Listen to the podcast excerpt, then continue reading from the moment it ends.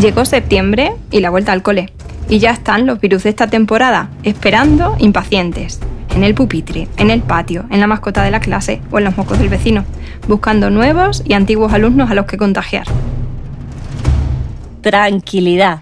Te recordamos que en un niño sano, y más en los primeros años de escuela infantil, son normales y de hecho esperables de 8 a 16 episodios de infección al año. Incluiremos aquí casi todas las itis posibles, por ejemplo, faringitis, laringitis, otitis o gastroenteritis, cuyos protagonistas principales serán los virus de diversas familias, a lo Juego de Tronos.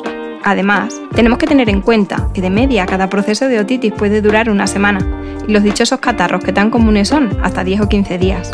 Si haces cuentas, es fácil enlazar unos procesos con otros y tener así la sensación de que estás viviendo en la historia interminable. La frase más repetida en la consulta es, el niño está malo desde septiembre hasta verano. ¿Y qué hacemos para prevenir?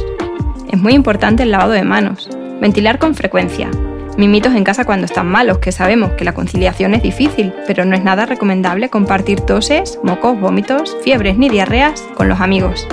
Y una dosis de paciencia infinita.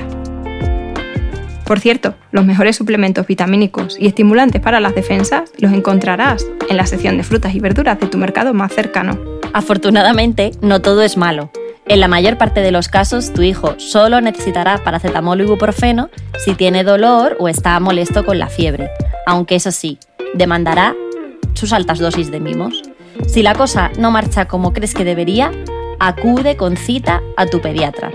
Lo sabemos, no es la solución mágica porque no existe, pero tenemos claro que pasa todos los años y hay luz al final del túnel.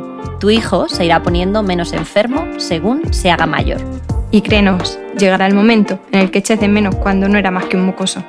Si quieres saber más, te animamos a escuchar algunos capítulos de nuestro podcast. En el cuarto hablamos sobre las temidas fiebres y en el octavo sobre todos los tipos de virus que hay en el mercado.